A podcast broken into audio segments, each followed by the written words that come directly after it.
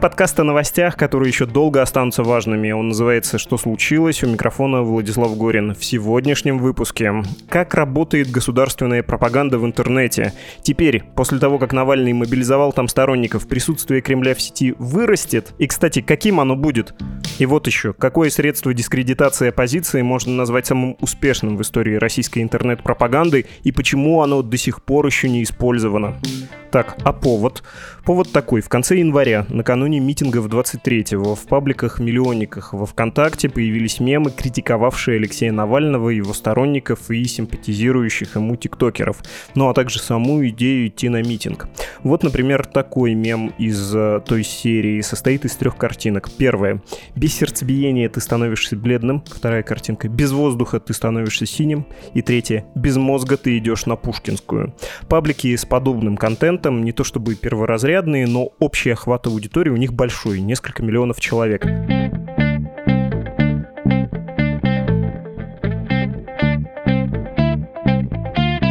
О регулярной и ситуативной государственной пропаганде поговорим с политическим консультантом Русланом Модиным. Здравствуйте, Руслан. А, добрый день. Вот какое дело. Я для этого выпуска хотел поговорить, ну и на самом деле поговорил не только с вами, но и с другими политологами и участниками рынка. И знаете, они оказались очень стеснительными людьми, те, кто занимается интернет-технологиями и работают на власть, и многие из них отказались, а кто-то поговорил неофициально. Подтвердите, я не романтизирую, там действительно есть завеса тайна за этим рынком. Вы знаете, я не знаю, с кем вы разговаривали, и кто там много разговаривал, а кто отказывался. Я просто считаю, что на любом рынке отказываются давать комментарии или не отказываются исключительно из соображений сохранности коммерческой тайны. Поэтому я постараюсь быть откровенным, насколько могу. Но опять же, не ждите от меня каких-то глубоких откровений, потому что если мои там какие-то данные не совпадают с общей мифологизацией, это не значит, что эти мифы реальные, а я что-то что-то не договариваю. Хорошо, и прежде чем мы продолжим, можете пару слов о себе рассказать, включая интригующий эпизод вашей работы на выборах в США? Звучит, конечно, как низкопоклонство перед Западом, но вообще интересный, нетипичный для отечественного специалиста эпизод. Ох, ну так вы внезапно. Я так сходу не подготовлю, чтобы что-нибудь интересное из биографии рассказать.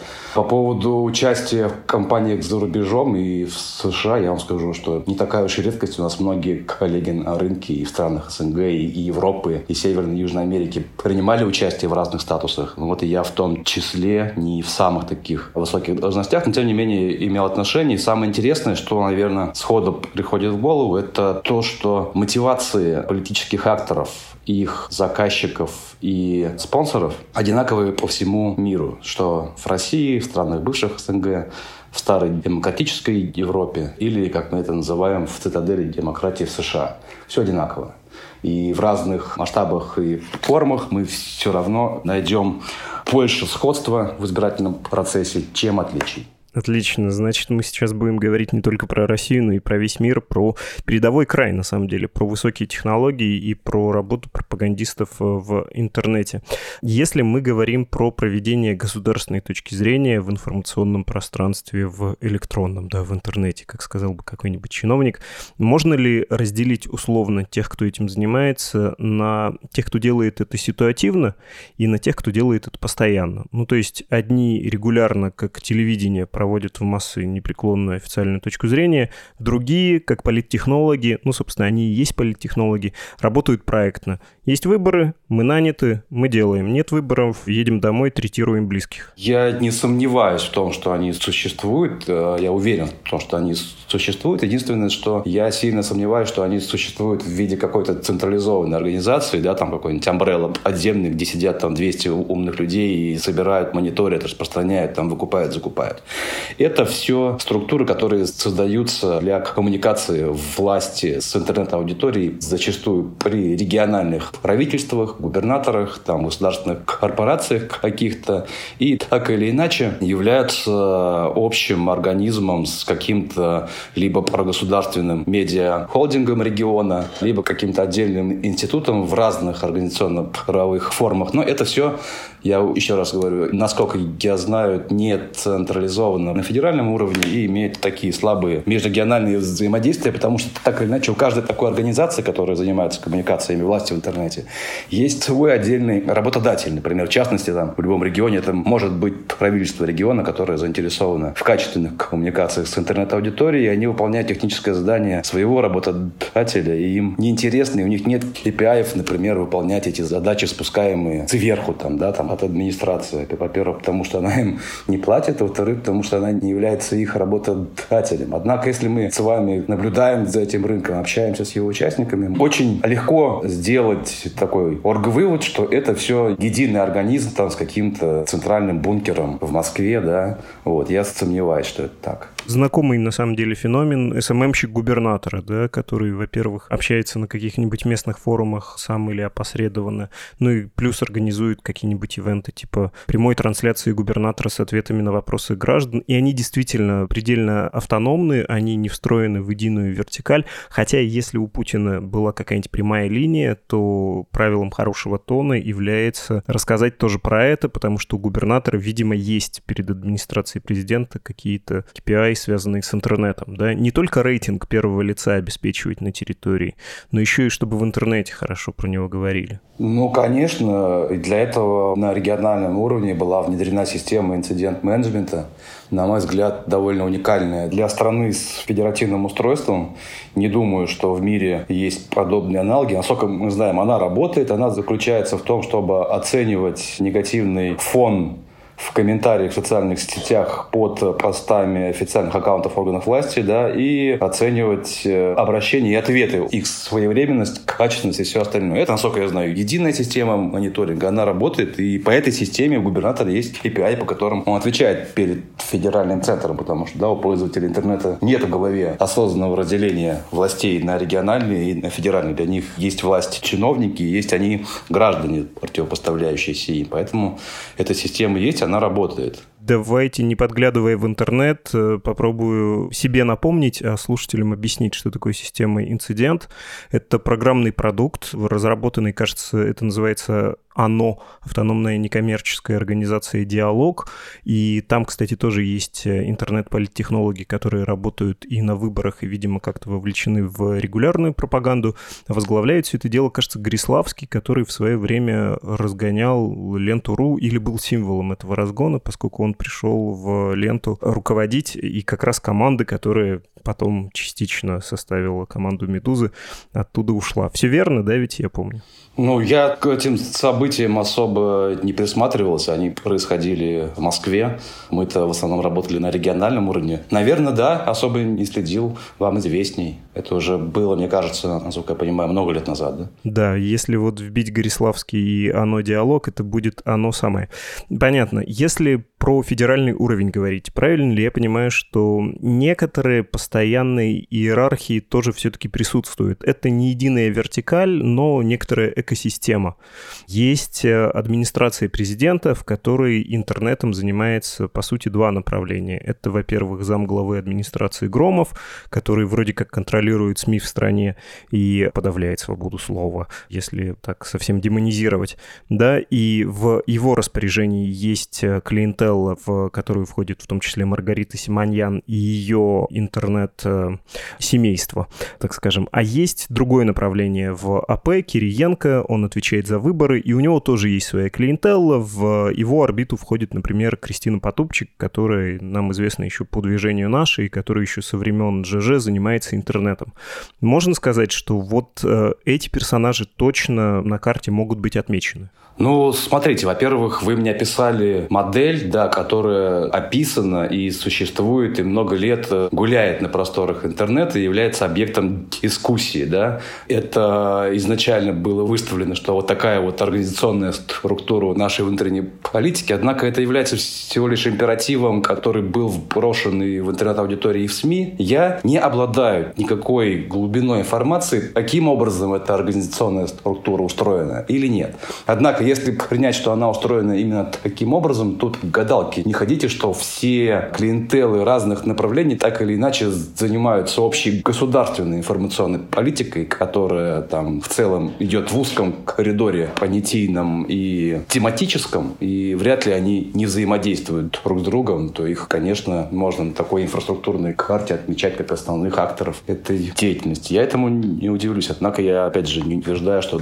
так оно и есть. Мы с вами, насколько я понимаю, владеем одной и той же информацией из открытых источников. Ну, да, видимо. Плюс, насколько я понимаю, это поле все-таки, поскольку оно не структурировано, там ходят разные другие люди в большом количестве. Много в Телеграме, семейств телеграм-каналов таких сеток, или сетка пабликов, может быть, ВКонтакте, и последняя история про отрицательные мемы про Навального показывает, что, ну вот, да, и это тоже есть, потому что там сетка пабликов была связана вообще, как выяснилось, с партией «Новые люди», с Нечаевым, вот с этим новым либеральным партийным проектом.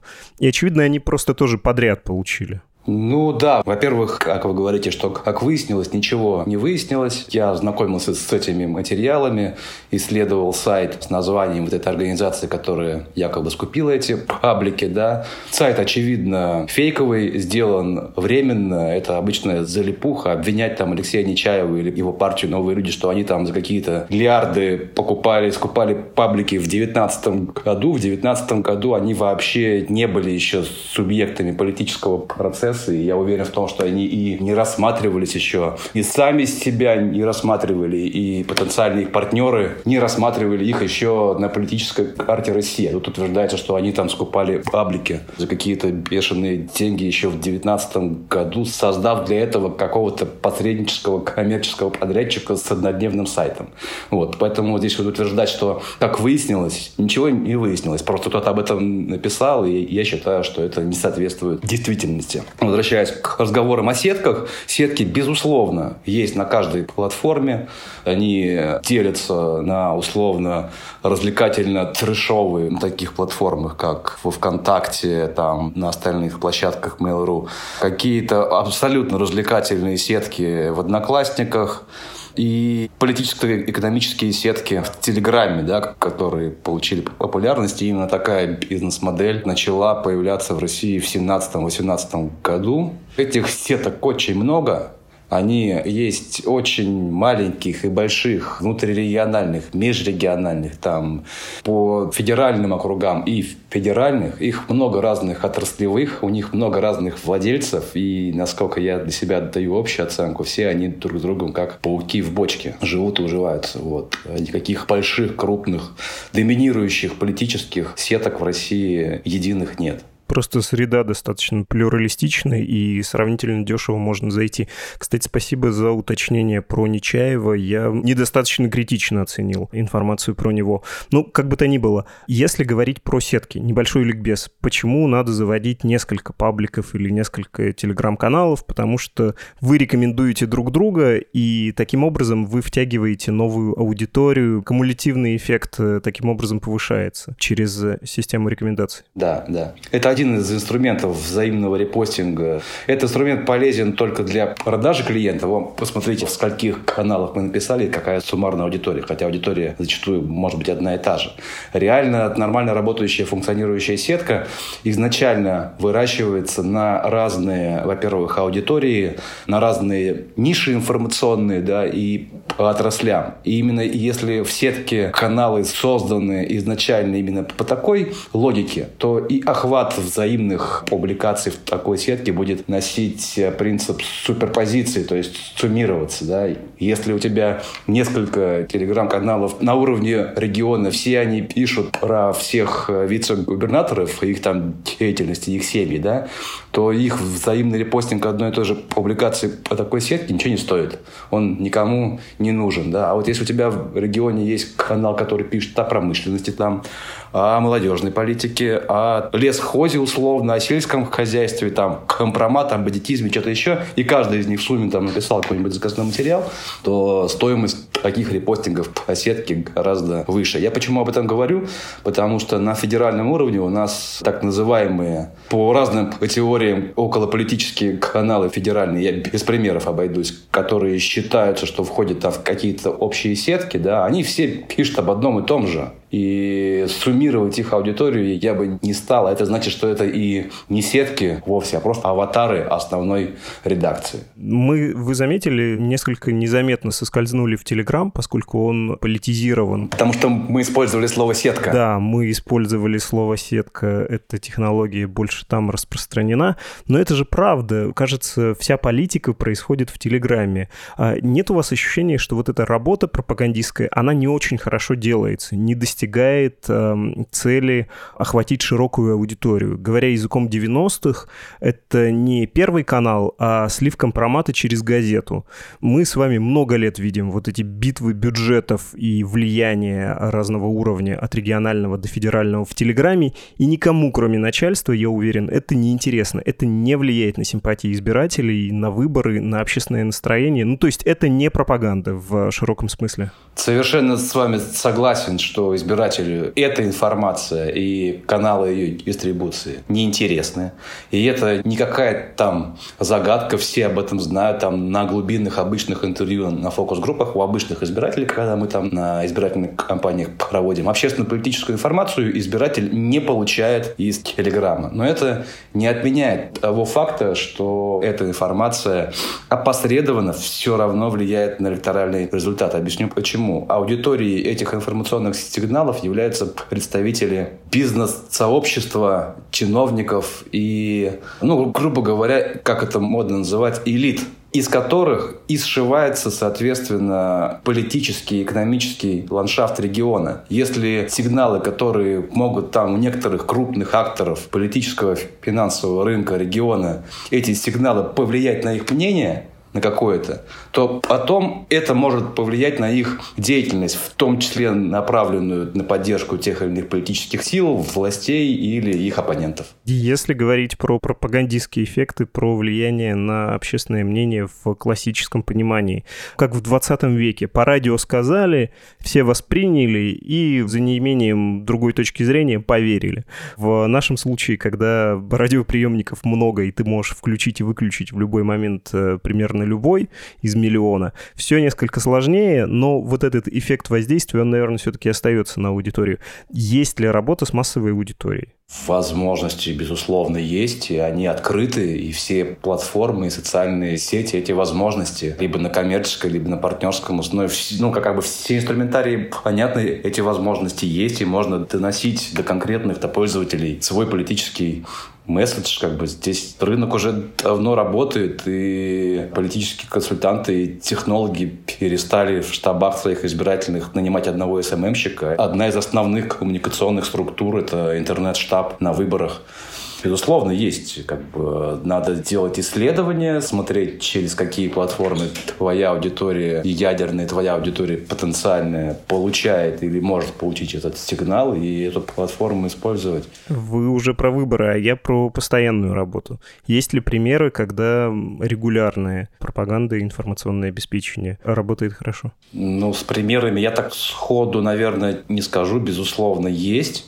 Да самая популярная, наверное, из них какое-то время была, а сейчас используется гораздо меньше и меньше. Это прямые рассылки по базам мобильных телефонов, сообщения WhatsApp и Viber. Правда, эти платформы постоянно борются с таким инструментарием, но нам постоянно находятся пути его обхода. Раньше это использовалось еще вот несколько лет назад, 2-3 года назад, рассылки через WhatsApp аудиовизуального контента политического прямо использовалось широко, сейчас меньше. Вот. Опять же, таргетированная реклама стоит на самом деле, если исходить из цены доставки политического контента до гражданина, поставить политическую рекламу, в том числе пропагандистского толка на показы, которые гарантированно будут показаны, стоит гораздо дешевле, чем транслировать пропаганду по телеку или радио. Окей, давайте про выборы, про ситуативную работу и тоже, наверное, про методы. Опять же, давайте я расскажу, как я себе это представляю, а вы поправите, если вам покажется, что здесь э, что-то неверно. Есть в стране набор команд, близких администрации президента, и они, в общем, действуют по тому же принципу, по которому работают политтехнологи. Если случаются выборы общефедеральные, например, как выборы президента в 2018 в регионах создаются штабы, и эти команды распасуются по разным региональным генеральным штабам, там стараются. В каждом есть, как вы сказали, интернет-отдел, который состоит не из одного СММщика, а к этому уже серьезнее подходит.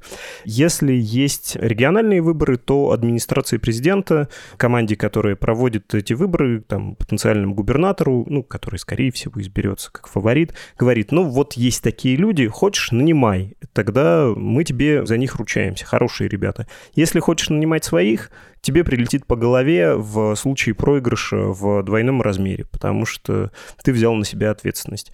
Приезжают ребята, рекомендованный или губернатор нанимает своих э, исполняющие обязанности, да, обычно, который хочет э, закрепить свое положение на выборах. И команда занимается тем, что избирателю показывает контекстную рекламу, как вы сказали, делает так, чтобы на первой странице выдачи поисковика избиратель не узнал неприятные факты про кандидата от Кремля. В популярных сообществах и у лидеров мнений корректируется точка зрения, Плюс мессенджеры, как вы сказали, рассылка по базам, или вдруг избиратель замечает, что его районный чат в WhatsApp, который полгода назад появился, возник не просто, чтобы рассказывать о новостях, погоде и котиках, а там еще и про кандидата от народа что-то говорят. Но это редкость. Это сложно, долго, дорого, ресурсозатратно, хоть и довольно эффективно. Более гадский вариант в вашем чатике, например, же даже школьном каком-нибудь, да, вдруг появляется мамочка или папочка, которую никто не знает, а она там говорит, слушайте, скоро же выборы, единственный нормальный кандидат это вот Иван Иванович. Все верно излагаю? Ну, смотрите, я думаю, что и в такой модели случаются избирательные кампании и в навязывании из Москвы там исполняющим обязанности исполнителей, и иногда, уверен, случается отказ исполняющего обязанности от навязанных и привлечение своих, если это опытный политик и имел отношения там с разными командами. Я думаю, что это имеет право на жизнь, скорее всего, так оно и есть. И вы сразу перетекли к э, технологии воздействия на аудиторию через WhatsApp-чаты. Эта технология стала модной в обсуждениях, но она так и не стала эффективным способом, используемым на какой-то технологически понятной платформе, потому что она, а, неконтролируема, мы никогда не узнаем, была проведена эта работа или нет. Да, там распечатки отчетов, скриншотов никого сейчас не интересует, это можно сделать. А Б, у нее нет понятных метрик конверсии, сколько ты вложил в эту работу, значит, ресурсов, и сколько это, в какое количество избирателей это обернулось, да. С точки зрения модного инструмента, прийти там к заказчику и сказать презентации сметы, что мы вот сейчас тут используем нашу уникальную технологию по внедрению и созданию тысяч миллионов WhatsApp-чатов и там нативников всех притянем. Это клиенту продается, и клиент с удовольствием это покупает, потому что это модно звучит. Я и мои партнеры считаем, что это очень хреновый инструментарий, он не работает, и у него нет понятных метрик и нет понятных технологических платформ реализации. Вот, что касается вот окончания вашего разговора. Что касается модели открытия избирательных штабов там, теми же самыми вновь назначенными исполняющими обязанности. Да, я думаю, что и так она работает. Среди команд, которые ходят по нашей ледяной пустыне, есть в том числе и команда Кристины Потопчик, как я понимаю. Она проектно работает на выборах э, со своими технологами. Честно говоря, откровенно, вообще ничего об этом не знаю. Хотя допускаю, что так оно и есть. То есть я бы на их месте давно бы такие команды посоздавал. Репутация агрессивных э, интернет-специалистов у них есть, фамилии как бренды есть. Ну, то есть с коммерческой точки зрения обязательно надо такие команды создавать, если они создали уважение флагом в руки. Не знаю, вы заметили или нет, э, в этом году случился некоторый выход из тени интернет-технологов. Они еще в том году собирались я так понимаю, не без э, участия той же Кристины Андреевны и Кремля обменивались опытом, и это была почти тайная встреча. Про нее сами же они не писали в соцсетях, не публиковали фотографии, а в этом году это называлось э, «Школа интернет-технологов», они открыто про это сказали, там создали какую-то ассоциацию и стараются институционализироваться. То есть они из э, таких сидящих в тишине журчащего вентилятора компьютера становятся, в общем, полноценными политтехнологами с некоторой публичностью и той же самой рекламой. Да, слушайте, я читал об этом, только не совсем понимаю, почему мы постоянно упоминаем здесь э, Кристину Потупчик. Я думаю, что если она там и есть, то она одна из участников этого мероприятия. Вот. Да, я читал об этом, знакомился. Многих людей, которые там присутствуют, имел даже знакомство. И считаю, что движутся они в правильном направлении, потому что когда ты объединяешься в ассоциацию, это означает, что ты ищешь признание. Когда ты работаешь на политическом рынке, да, зачастую инструменты, которые ты нарабатываешь, опыт, знания людей и команда, они обрастают такими компетенциями, которые не продашь на коммерческом рынке, если ты на этом рынке не задекларировал себя как участник его. Так вот, создание подобных ассоциаций там, интернет-специалистов, специалистов по работе с интернет-аудиторией, по SMM-маркетингу и так дальше. Когда люди создают такую ассоциацию, они заявляют о себе на рынке. То есть они говорят, ребята, мы умеем, мы обладаем, у нас тут много специалистов. Неважно, кстати, сейчас безотносительно, кто там, под чьим крылом они это делают, да, будь это будет администрация президента, либо там еще какие-нибудь некоммерческие организации. Главное, что они это сделали. Я уверен, что они сделали это по собственной инициативе. И мотивация создания такой ассоциации. Люди целятся на коммерческий рынок и поэтому презентуют себя как специалистов, у которых есть такие компетенции. Вот для чего это сделано, по моему мнению. Если говорить про развитие политического рынка интернет-технологий, верна ли, и тут мы переходим, пожалуй, уже к выводам, верна ли такая хронология? Перелом случился где-то в 2018 году, когда на это стали обращать серьезное внимание, стали серьезнее бюджеты и, ну, просто стали, повторюсь, внимательнее смотреть на аудиторию в интернете, потому что в 2018 году были выборы президента, плюс было Приморье, когда стала очевидна недостаточность коммуникации через традиционные СМИ. Второй этап — это 2020 год, и даже не из-за поправок, а из-за ковида. Ну, там еще в 2018 году случился Владимир, Владимирская область, где дефицита общения с интернет-аудиторией не наблюдалось, она там маленькая. Поэтому в 2018 году много всеразличных событий случилось. И Забайка... не Забайкальское, как его там называется, где у нас Зимин проиграл, Царство Небесное. Хакасия. Хакасия, да. Значит, э, и там, насколько я знаю, потом анализировали, что не было дефицита общения с интернет-аудиторией, опять же, потому что она там мала, да. Это важное уточнение. А второй этап, я бы сказал, 2020 год, но не из-за поправок в Конституцию, а из-за ковида, как мне говорили, там случилась полная мобилизация вообще всех, кто в интернете может с людьми разговаривать, потому что все органы госвласти были заинтересованы в нормальной коммуникации. Ну, в 2020 году, очевидно, случился перелом. Если в 2018 году перелом случился больше количественный, когда уже удельная среда интернет-аудитории стала настолько значимой в ее электоральной части, что случился, естественно, количественный перелом. В 2020 году это был даже не перелом, а это была история про качественные изменения, потому что с началом пандемии стало понятно, что это уже война, да, это пандемия, это чрезвычайное положение, хотя официально его не вводили. Это в любом случае можно в кавычках называть военными действиями, а во время военных действий не существует независимости информации. Существует либо пропаганда, либо вранье. Вот. И именно из такой модели штаб по борьбе с коронавирусом исходил, когда просто вертолетно привлеклись все всевозможные подрядчики, коммерческие, некоммерческие, связанные с работой в, в интернете, с накопленными контрактными обязательствами, с блогерами и со всем остальным, просто чтобы не доводить фейковую информацию про коронавирус до каких-то критических значений, которые бы повлияли на его восприятие в обществе. Вот. Я считаю, что это удалось сделать, удалось сделать неимоверными усилиями. Был мобилизован весь государственный аппарат, да, это была такая сильная пропагандистская кампания со своими минусами, смещениями, искажениями, а в целом, которая удержала информационную повестку и оставила людей в реальном осознании реальной опасности коронавируса, не позволила развиться иным каким-то глобальным и деструктивным убеждением в обществе. Это было качественное изменение зафиксировали. Все самое интересное произошло в 2020, но 2021 год очень приятен для вашего рынка,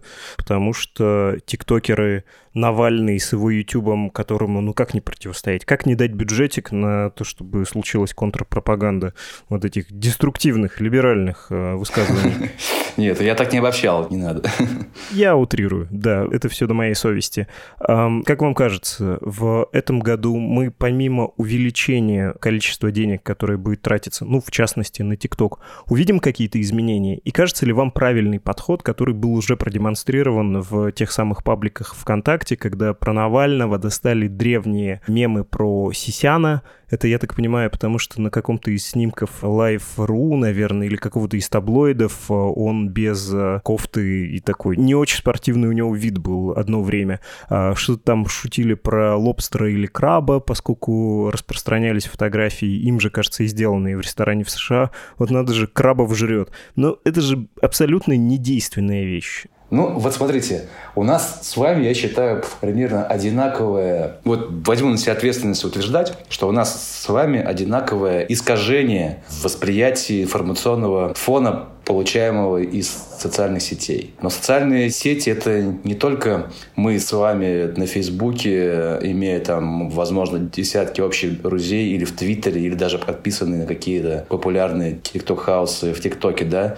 Социальные сети — это еще и глубокая, большая, много-много миллионная аудитория одноклассников и ВКонтакте. Аудитория разная по соцдему и по исторической увлеченности в интернет, в знании его истории, каким образом образом и что за качество и тематическое, там, и графическое ранее распространялось контенте, что сейчас. Очень многомиллионная аудитория возрастная, которая только пришла в те же Одноклассники и Инстаграм. Мы, к сожалению, склонны забывать, что у нас еще есть много миллионов наших соотечественников, которые живут с другим искажением, в отличие от нашего политической информации. Эта аудитория, она потребляет другой контент. И контент, который вы упомянули, что сейчас там какая-то чернуха на Навального, вытащенная из прошлого, там мемы с Сисином, с Самаром, там с чем-то еще, с пузом рубашки.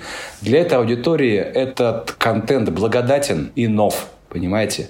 А эта же аудитория является ядром сторонников действующей консервативной модели власти. Поэтому я считаю, что если кто-то в контрпропаганде против Навального это использует, и нам с вами кажется это смешным, нелепым, типа, это, ну, чуваки, come on, так это не работает, работает так это работает, и на многомиллионную аудиторию попадает как нож, раскаленный в теплое масло, и разделяет ее. Работает. Зафиксировали, что есть и сторонники, но, кажется, методическая проблема и то, чему пытались противостоять накануне митингов вот этими мемами, чтобы не пошли люди, которые или не определились, или начали симпатизировать Навальному. Mm-mm, mm-mm. Чтобы не пошли их дети. Эта работа проводилась на убеждение родителей но все-таки ВКонтакте нет мозга, идешь на Пушкинскую, кажется, это прямое обращение как раз к тому, кто может пойти. Нет, нет, нет, естественно, для разных аудиторий там были сформированы разные сигналы, все мы знаем такое слово, как таргетирование по соцдему, это все 50 лет в маркетинговых книжках описано, и, возможно, так оно и делается. Но еще раз напомню, что все, что нам с вами может показаться нелепым, все равно найдет свою аудиторию нас гораздо больше, чем на Фейсбуке. Нас, в смысле, россиян. Я понимаю, но кажется, с э, вызовом работать с молодежью, простите за казенное выражение, пока не справились. И как вам точка зрения, не мной придумана, одним из э, собеседников, с которым я поговорил накануне нашей беседы с вами, что вот был же замечательный проект э, много лет назад в Твиттере. Я тут Кристину Андреевну Потупчик много раз поминал, вы меня уже даже упрекнули в этом, но, кажется, она имела к этому отношение. Назывался этот проект «Пермская школа», когда в Твиттере довольно молодые, часто остроумные люди зубоскалили про политику, вышучивали, в общем, всех, и Навального, и Путина, и создавалась такая атмосфера политического цинизма. Это подталкивало тебя к деполитизации. И это был хороший антидот для молодых людей. Ой, да они все там такие, никому верить нельзя, и вообще я вне политики, и ни на какой митинг, конечно, не пойду. А это Кремлю, в общем, и нужно в работе вот с этой аудиторией, которую они, в частности, не хотели видеть на Пушкинской, да, чтобы они не пришли, и чтобы они на выборы не приходили. Пусть приходят бюджетники, пенсионеры, а вот эта активная молодежь в интернете из Фейсбука, Твиттера, ВКонтакте, но не Одноклассников, она пусть дома сидит и там в лучшем случае шутит. почему этот наработанный опыт не используется сейчас? Почему более ходульные методы при, в общем, положительном технологически эффективном опыте используются? Вы знаете, я связываю это с двумя факторами. Фактор номер один – время – потому что, наверное, у нас власти просто не успели подготовиться и разработать эффективный, интересный, правильный, некровожадный ответ. И используя вот такие вот интересные инструментарии, грамотные инструментарии по деполитизации молодежи или по ее нигилизации. Это фактор номер раз. Фактор номер два, я думаю, что все заключается в изменении структуры принятия решений. Если ранее очень много полномочий по принятию информационных, пропагандистских, там, остальных решений являлись дискуссионными и, в общем, принимались властями как эффективными, то сейчас силовой фактор, который тоже оброс компетенциями информационных технологий, распознавания лиц, профилактической жесткой работы по учреждениям, разросшимся штатам, в том числе аналитическом, мониторинговым и оперативно-полевым, Росгвардии и так дальше. Они решили, что можно поставить эксперимент, не будем рисковать тонкими материями попробуем решить вот эти вот разросшиеся машины. Мы, мы же не просто так их создавали, поэтому сейчас мы не увидели каких-то очень интересных инструментов, которые бы профилактировали, да, у нас потенциальное насилие или радикальные какие-то действия на больших массовых мероприятиях оппозиционных. Я думаю, что вот эти вот два фактора мало времени и другое время. Объяснимо, понятно, логично. Спасибо. Мы говорили с политконсультантом Русланом Модиным. Спасибо вам.